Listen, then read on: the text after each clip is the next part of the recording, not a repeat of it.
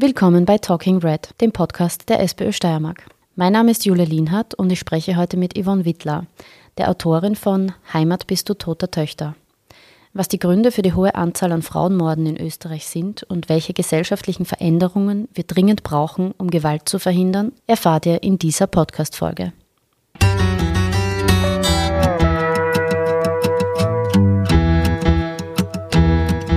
Heute ist Yvonne Wittler bei mir im Podcast. Sie hat im September das Buch Heimat bist du toter Töchter, warum Männer Frauen ermorden und wir nicht mehr wegsehen dürfen, herausgebracht. Hallo Yvonne, schön, dass du heute da bist. Hallo, danke für die Einladung. Wir hatten gestern auch eine sehr spannende Buchpräsentation mit dir in Graz, die sehr gut besucht war und wir haben sehr, sehr lang diskutiert. Es gab viel Redebedarf und wir wollen heute die besprochenen Inhalte von gestern noch einmal für alle, die nicht dabei sein konnten, wiederholen. Ähm, du hast dich für die Recherche von deinem Buch äh, sehr eingehend mit Femiziden in Österreich beschäftigt. Kannst du eingangs für uns definieren, was ein Femizid eigentlich ist? Und du sprichst manchmal auch von Intimiziden. Kannst du auch das erklären? Ja, ähm, ich habe mich äh, bezogen auf die Definition der Istanbul-Konvention. Ähm, kurz zur Info, das ist eine Übereinkommen, ein Übereinkommen von unterschiedlichen Staaten, die sich äh, darauf geeinigt haben, gemeinsam Gewalt gegen Frauen zu bekämpfen. Österreich hat das auch ratifiziert, schon vor einigen Jahren. Und da wird das Wort Femizid definiert und zwar ganz allgemein und sehr breit gefasst als äh, die Tötung von Frauen aufgrund ihres Geschlechts, also weil sie Frauen sind. Und das kann jetzt äh, ganz unterschiedliche Gründe haben. Zum Beispiel auch die Ehrenmorde, von denen haben wir in Österreich nicht so viele zum Glück, die würden darunter fallen. Oder auch Frauen, die nach Genitalverstümmelungen sterben zum Beispiel.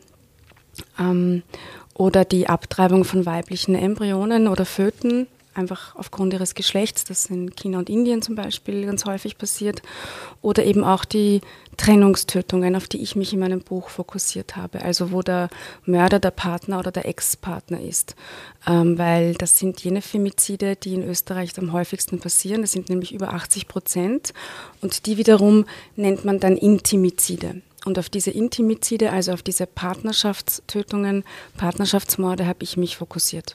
Du hast kurz das Thema Ehrenmorde angesprochen. Ähm, das erinnert mich daran, dass ich immer wieder dieses Argument höre und auch unter den Social Media Postings Kommentare lese, dass diese Gewalt importiert ist. Das machen nur Menschen mit ausländischer Herkunft. Was ist deine Sicht? Nein, das ist nicht wahr. Also ähm, ich habe darüber auch mit Experten und Expertinnen gesprochen. Natürlich gibt es die da auch. Ja? Aber wir dürfen nicht entweder nur auf das eine oder nur auf das andere schauen, sonst würden wir einfach ganz viele äh, Morde übersehen oder Fälle übersehen. Also tatsächlich ist es schon so, das habe ich mit der Gewaltforscherin Birgit Haller besprochen, von der übrigens ja auch die neue Studie präsentiert wird. Halt. Ähm, dass sie, wenn man sich die Fälle der letzten Jahre anschaut, und ich spreche jetzt wirklich nur von den Femizidfällen, nicht nur von häuslicher Gewalt, ich glaube, dass man da nämlich auch nochmal vielleicht eine Unterscheidung treffen muss, ähm, die Täter überraschenderweise, wenn man jetzt auf die nicht autochtone Herkunft schaut, oft zum Beispiel aus postjugoslawischen Staaten waren. Und wir reden hier von Männern, die Gastarbeiterwelle zum Beispiel damit herkamen nach Österreich, also die als integriert gelten, die die österreichische Staatsbürgerschaft natürlich auch schon haben. Ja. Ähm, wo jetzt keiner sagen würde, das wäre jetzt irgendwie der Ausländer, an den man denkt. Weil interessanterweise geht der Vorwurf ja oft äh, in in die Richtung Männer mit arabischem Hintergrund, aber tatsächlich sind zum Beispiel nicht sehr viele Männer mit afghanischem Hintergrund oder so unter den Tätern. Also da bräuchte es zum Beispiel Evaluierungen Studien, um sich das anzuschauen. Ähm, also wir müssen, glaube ich, äh, in beide Richtungen schauen. Natürlich sehen wir äh, bei gewissen Kulturen ein sehr problematisches Frauenbild. Ich glaube, das bestreitet auch niemand. Aber wenn man mit den Mitarbeitern und Mitarbeiterinnen von Neustart zum Beispiel spricht, die jetzt diese Gewaltpräventionsberatung durchführen, dann sagen die ganz klar, wir brauchen für autochtone Männer eine spezielle Betreuung, aber auch für Männer äh, mit arabischem Hintergrund zum Beispiel oder aus anderen Kulturen. Manchmal geht es mehr in Richtung psychotherapeutische Maßnahmen, manchmal geht es mehr in äh, in traumatherapeutische Maßnahmen speziell und manchmal geht es halt ganz konkret in die Normverdeutlichung. Was gilt hier, was ist hier zu beachten, was ist anders als in deiner Heimat zum Beispiel. Und deshalb müssen wir in jede Richtung denken, wenn es um Gewaltprävention geht. Aber es ist nicht wahr, dass es ein rein importiertes Problem ist. Mhm.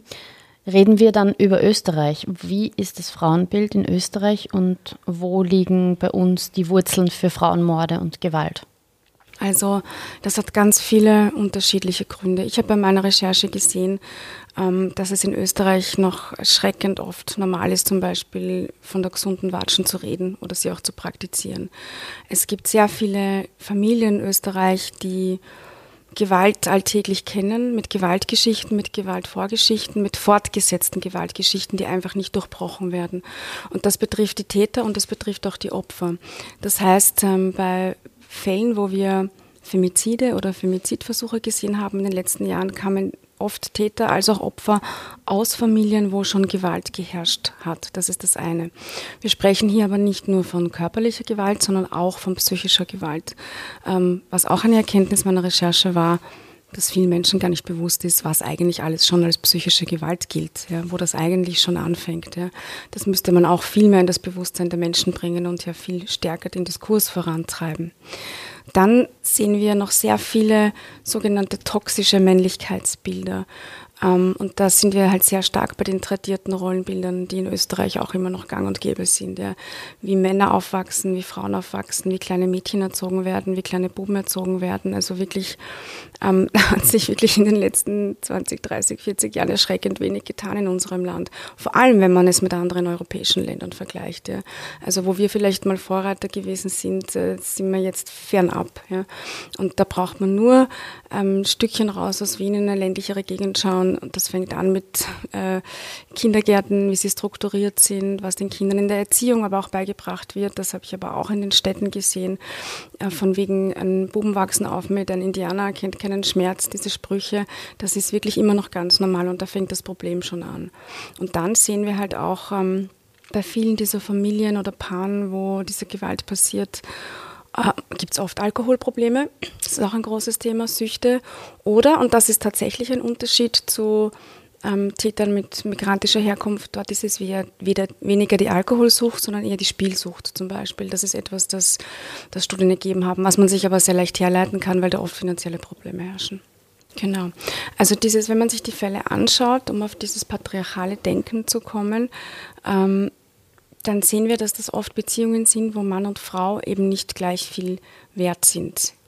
Ja. Also Geschlechterungerechtigkeit ist natürlich ein riesiges Problem. Ähm, diese Männer glauben, die Frauen sind ihr Besitz. Ja? Und dieser Besitz, dieses Objekt, wenn man es jetzt mal ganz, ganz krass formulieren, wendet sich dann an, einem Punkt gegen sie und das ertragen sie nicht. Ja? Ähm, und dann töten sie ihre Frauen nach dem Motto, wenn ich dich nicht haben kann, dann kann dich niemand haben. Und das ist nichts anderes als das pure Patriarchat in Wahrheit, ja, um es jetzt mal auszusprechen. Und das aber rührt aus all diesen Dingen, die ich vorher auch gesagt habe. Und also rührt aus diesen ähm, Mann steht über der Frau, wie sie aufwachsen. Ja. Äh, sie glauben, sie sind mehr wert. Und sie glauben nicht nur, sie sind mehr wert, wenn wir uns ganz ehrlich anschauen, in welcher Gesellschaft leben wir denn? Ja. Frauen bekommen nicht dasselbe Geld für die gleiche Leistung. Äh, manche Berufe werden schlechter bezahlt. Karenzmodelle, wer muss in Karenz gehen? Wer verdient mehr? Diese ganzen Dinge, da geht es um Wertigkeiten in der Gesellschaft. Und das spiegelt sich natürlich in den Beziehungen, die wir führen, wieder. Und diese anderen Dinge, die ich vorher genannt habe, wie Alkohol, Gewaltvorgeschichten, die verstärken diese Dinge dann massiv. Du hast vorhin gemeint, Frauen wissen oft nicht, dass sie Opfer von Gewalt sind. Das wird bei vorrangig subtilen Formen von Gewalt der Fall sein, wie es die psychische Gewalt ist. Wie erkennen Frauen, dass sie in gewaltvollen Beziehungen sind? Ich glaube, prinzipiell haben Menschen eh sehr gut einen eigenen Radar, sage ich mal, eingebaut. Ja. Nur viele beachten ihn einfach nicht. Ja. Ich glaube, ab dem Zeitpunkt, wo man sich nicht wohlfühlt, stimmt es sehr, sehr oft, dass etwas nicht stimmt. Ähm, das Problem ist aber, dass das oft ähm, Opfer sind, die selbst nicht mit dem höchsten Selbstwert ausgestattet sind, sagen wir es mal so. Ähm, aufgrund äh, wahrscheinlich problematischer Familienverhältnisse, die öfter schon vorgeherrscht haben. Das muss nicht immer so sein, aber das ist oft so zu beobachten.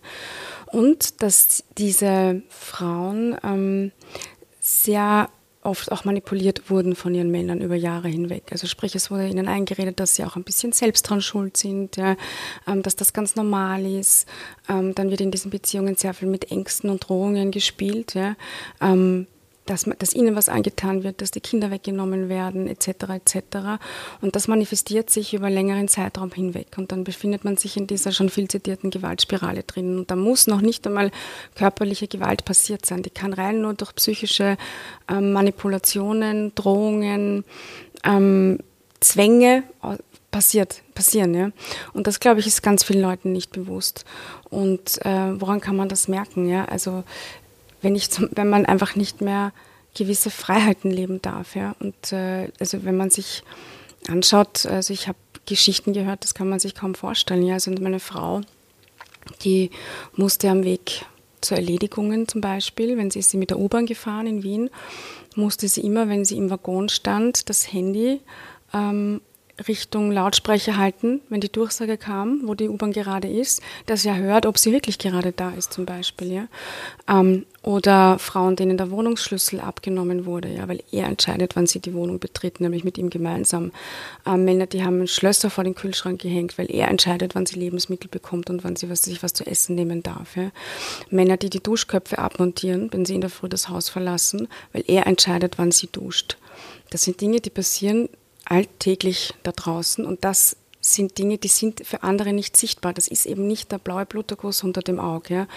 Und das ist, das sind katastrophale Zustände. Und was auch interessant ist, jetzt will nicht körperliche Gewalt ähm, mildern, aber Frauen haben mir erzählt, dass für sie diese psychische Gewalt noch eigentlich viel, viel schlimmer war, ähm, als dann ab und zu eine Ohrfeige zum Beispiel zu bekommen.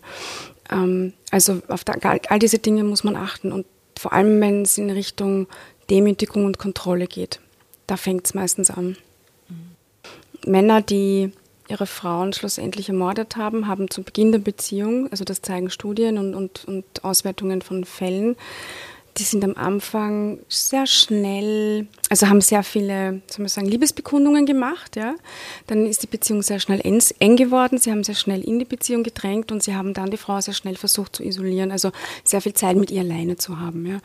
Nach dem Motto, dann musst jetzt heute wirklich deine Freundinnen treffen, ich würde dich viel lieber sehen. Und es wird halt in einer Phase, in der man verliebt ist und glaubt, das neue Lebensglück gefunden zu haben, sehr schnell als die große Liebe gesehen. Boah, der will mich so oft sehen, der muss mich aber gern haben. Ja. Was auch gut am Anfang Anfang ist für den Selbstwert zum Beispiel. Vielleicht hat er die eine oder die andere, kennt sich da auch ein bisschen wieder.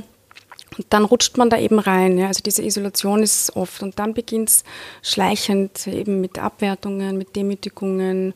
Wo warst du? Was hast du gemacht? Und ja, und dann werden die Eskalationen immer größer. Und nach diesen Eskalationen ähm, kommen dann immer wieder gute Phasen, wo sich entschuldigt wird die Isolation, die Kontrolle, die Eifersucht, Drohungen sind ein riesiger Faktor eben. Es wird mit allen möglichen Dingen gedroht, ähm, bis dann, bis sich das halt immer potenziert. Ja. Und Cybergewalt ist auch ein Riesenthema, zum Beispiel Kontrolle durchs Handy, also nicht nur im analogen Leben. Mhm. Diese ganzen Ortungsgeschichten, also das ist gang und gäbe in solchen Beziehungen, zum Beispiel auch ganz normal für die Frauen, was ich mitbekommen habe, ja, dass er weiß, wo sie gerade ist.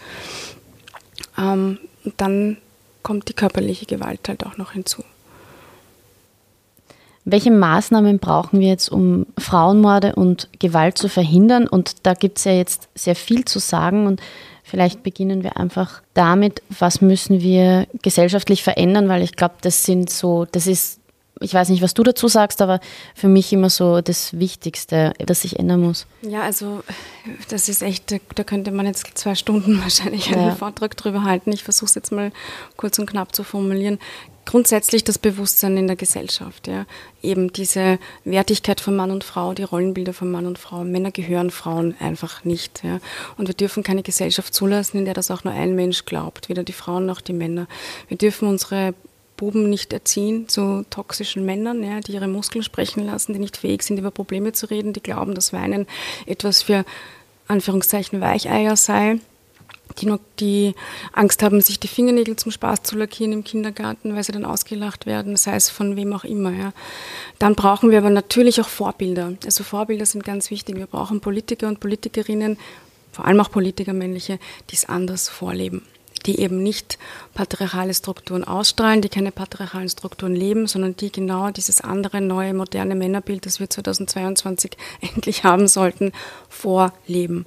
Wir brauchen eine feministische, wirklich ernst gemeinte Frauenpolitik, die eine dementsprechende Frauenministerin. Ähm, wir brauchen Schulen, äh, Kindergärten, ja, die das von, von früh weg, frühkindlich muss das thematisiert werden, das muss angesprochen werden, dass es okay ist, über diese Dinge zu reden. Wie führe ich richtig Beziehungen? Was heißt Gleichberechtigung? Wir brauchen Karenzmodelle, die vorsehen, dass Männer genauso lange zu Hause bleiben wie Frauen und dass das normal ist. Es kann nicht sein, dass wir 2022 nach 70, 80 Prozent der Familien zwei Jahre die Frau in Karenz geht, weil der Mann mehr verdient. Das ist rückschrittlich und so werden sich diese Strukturen nicht aufändern. Es gibt nicht ändern. Es gibt Studien, die ganz klar zeigen, dass Männer, die mehr Care-Arbeit leisten, weniger gewalttätig sind. Das sind Dinge, die weiß man. Es gibt Studien, die zeigen, dass in Ländern, wo mehr Gleichberechtigung herrscht, weniger Gewalt in Beziehungen herrscht. Es ist auch eigentlich eine Sache, die logisch ist, wenn man ein bisschen drüber nachdenkt. Also diese Dinge sind bekannt, man müsste sie nur angehen. Mhm.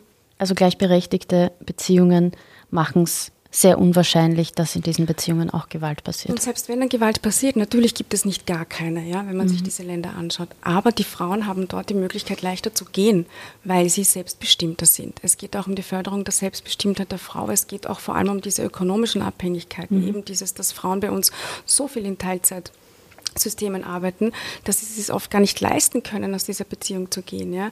Kinder etc., Obsorgerecht, auch ein riesiges Thema zum Beispiel. Ja. Und das meine ich, es muss möglich sein für eine Frau, keine Angst zu haben, an ihrer Existenz zu scheitern, ja, wenn sie aus einer Gewaltbeziehung gehen möchte. Es muss finanziell möglich gemacht werden, auch Riesenthema. Und das hat natürlich auch wieder etwas mit Gleichberechtigung zu tun. Mhm.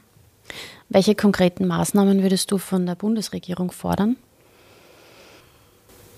Ja, also ich meine, das sind, ich finde, man müsste da institutionell wirklich schauen, dass das jetzt einmal an, also wenn man früh ansetzt, an die Kindergärten und Schulen kommt, ja.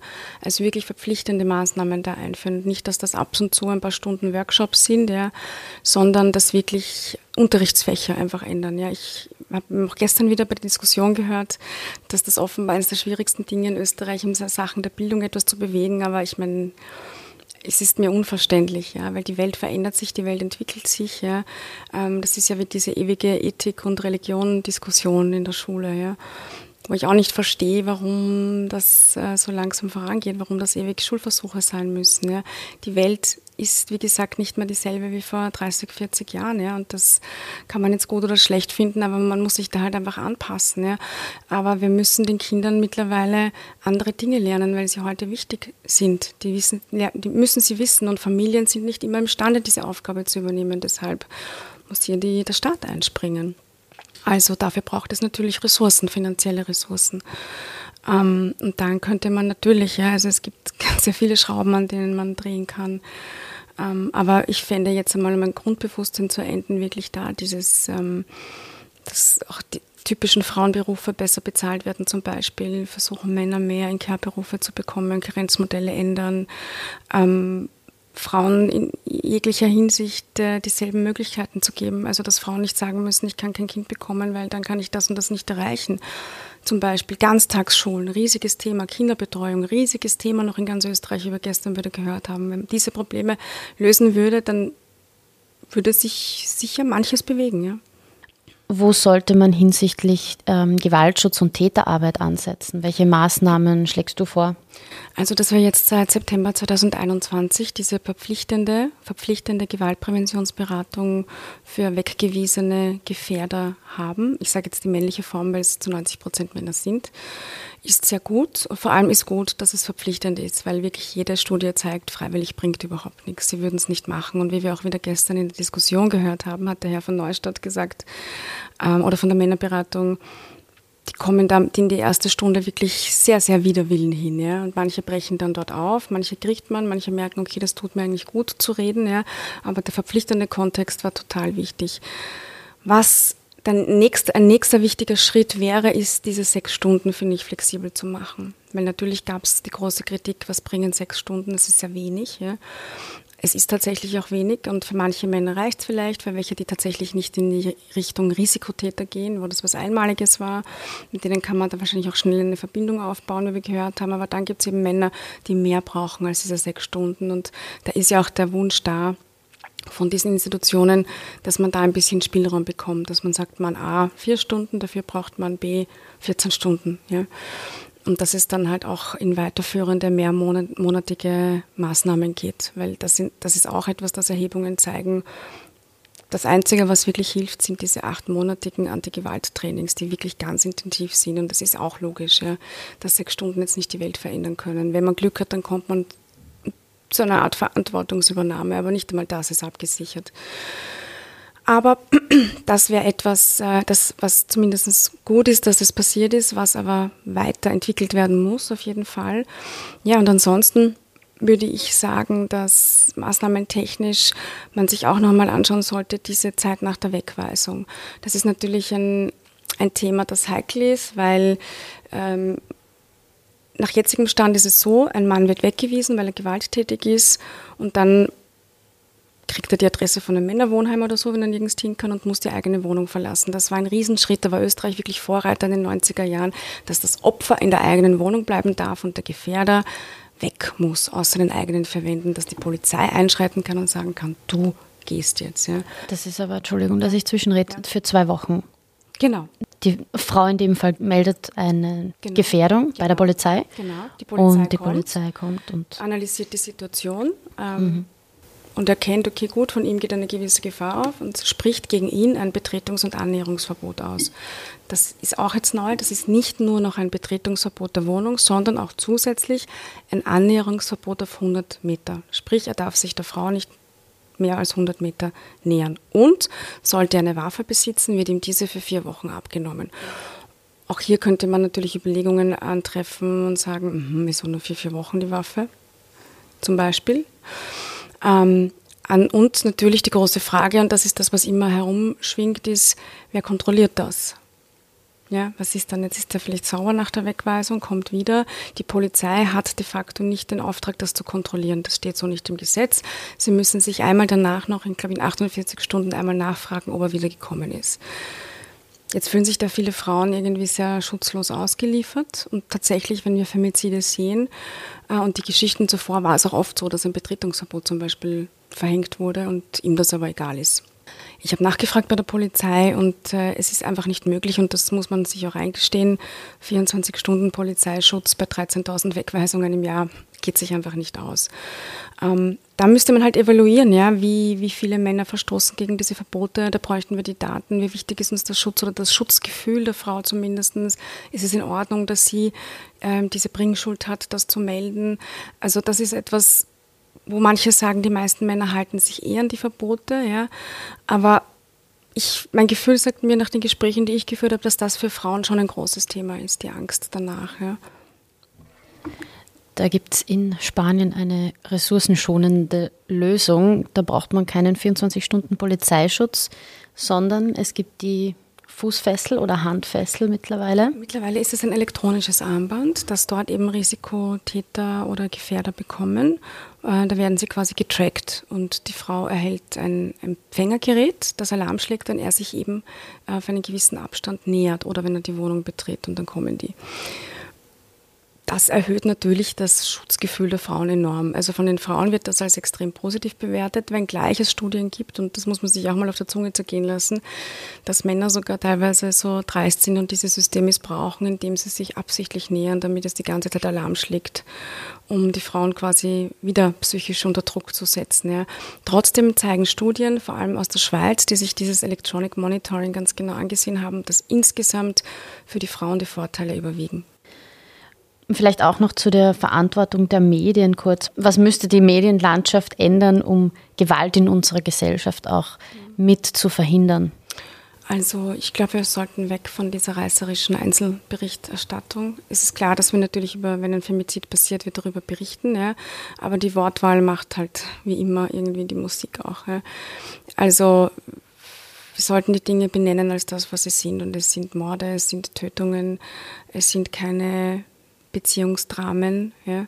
Es, wir sehen hier immer noch sehr viel Verharmlosungen, Bagatellisierungen, Vergewaltigungen werden zu Sexattacken. Ähm, es sind einfach Vergewaltigungen und dann muss man eben auch, finde ich, gleich immer das Ganze in einen größeren Artikel einbetten, indem man mit jedem dieser Taten, mit jedem dieser Femizide oder Intimizide erklärt, warum passiert das. Ja. Ähm, Was war da die Vorgeschichte? Gute Kooperation mit der Polizei wäre gut. Wie konnte das passieren? Hätte das gelöst werden können? Was lernen wir daraus für den nächsten Fall? Und natürlich gleich immer Beratungseinrichtungen anführen. Wo kann man sich hinwenden? Erklären. Ähm, Gewaltpyramide zum Beispiel, ja, wo beginnt Gewalt schon? Ja?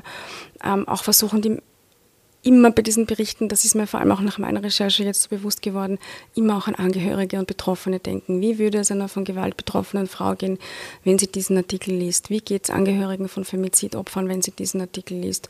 Und dann geht man da schon ein bisschen anders heran an die Sache. Und was uns auch nicht passieren darf, ist die Täter heroisieren. Das ist etwas, das mir auch immer wieder aufgefallen ist. Es gibt natürlich nur noch seine Sichtweise. Wir erhalten sehr schnell die Statements von seiner Verteidigung die sofort in Richtung Totschlag argumentiert.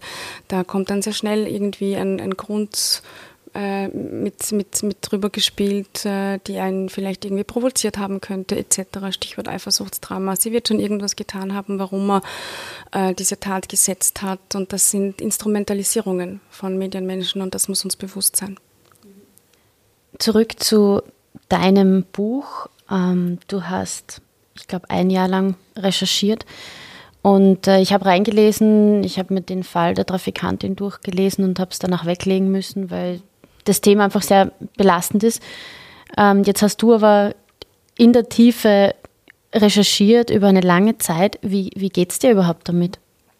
Ähm, ja, tatsächlich habe ich ja schon die Jahre zuvor immer wieder über Femizide, Gewaltschutz, Situationen in den Frauenhäusern berichtet. Also ich war schon ein bisschen gewappnet. Ich habe auch sonst in meiner journalistischen Vergangenheit viel über Krisenfamilien geschrieben, genau über das. Ich habe äh, Geschichten gemacht über Familien, denen die Kinder abgenommen werden mussten, diese begleitet und betreut. Also ich kenne diese Gespräche, ich wusste, was auf mich zukommt. Was aber neu war, war in dieser Geballtheit. Also es ist natürlich was anderes, wenn man das punktuell macht und dann macht man wieder eine Reportage zu einem anderen Thema. Aber mittlerweile sind jetzt fast eineinhalb Jahre, die ich mich ausschließlich diesem Thema widme. Und das ist schon, ähm, macht schon noch etwas mit einem. Ist natürlich sehr, sehr negativ in großen Punkten, aber, und ich versuche dann immer auch das Positive zu sehen, ich bin wahnsinnig froh über die große Resonanz jetzt.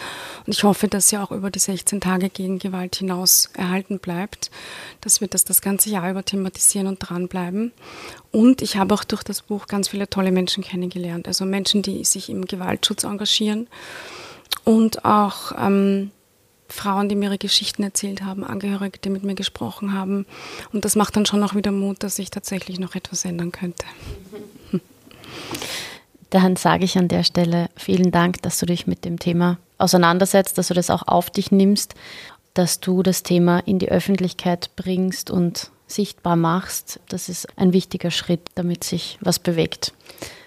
Ich sage vielen Dank für die Einladung, dass wir darüber reden konnten. Danke fürs Zuhören und bis zum nächsten Mal bei Talking Red.